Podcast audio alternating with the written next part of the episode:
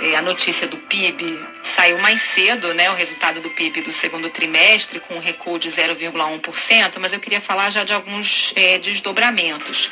Primeiro, a sinalização de que a tal recuperação econômica ainda não está refletida nos números, né? Parece que o mundo não é tão cor-de-rosa assim quanto pinta o ministro da Economia, Paulo Guedes. O Guedes comentou esses dados disse que o período foi o mais trágico da pandemia e que o desempenho econômico andou de lado, ou seja, ficou estagnado no segundo trimestre desse ano. E disse ainda, está esperançoso, que o Brasil crescerá 5,3% ou 5,4% neste ano. O ministro lembrou que em abril, maio e junho desse ano tivemos a segunda onda, foi justamente quando entrou de novo o auxílio emergencial. É, então ele acha que isso deve se refletir mais à frente nos dados. Mais cedo, o presidente do Banco Central, Roberto Campos Neto, disse que o resultado veio realmente abaixo do que o mercado esperava, mas dentro das expectativas da autoridade monetária.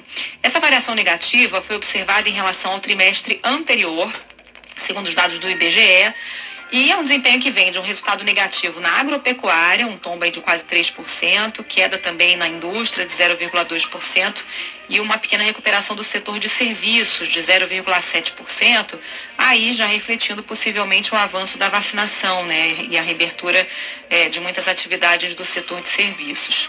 E aí, como é que está o Brasil diante do mundo? Né? Porque a gente pode dizer, não, mas aí a pandemia, o mundo inteiro está crescendo pouco, retraindo.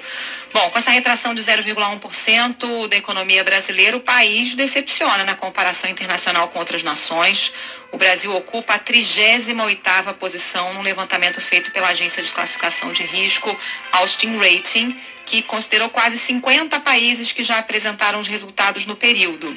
No primeiro trimestre desse ano, o país cresceu 1,2%, ficou na 19ª posição do ranking.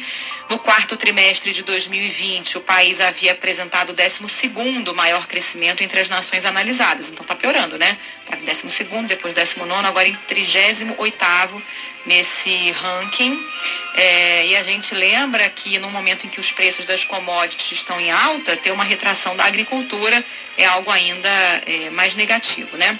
Se a gente pega é, para comparar outros países da América Latina, por exemplo, o México teve crescimento mais forte que o Brasil, elevação de 1,5% do PIB, está na 17 colocação. É, Chile e Peru também estão em, em, posições melhores que o Brasil, estão em 22 e 23 é, países emergentes estão crescendo bem mais, como a Indonésia, por exemplo, 3,3%. E a gente tem é, no topo do ranking Portugal, com um crescimento de 4,9%, um dos países que mais avançaram na vacinação. O Reino Unido também vem bem. Então, a gente comprova por esse ranking que os países que avançaram mais na vacinação também tiveram uma recuperação econômica melhor. Os dois primeiros no ranking são Portugal e Reino Unido, que tem sido referência aí nesse campo.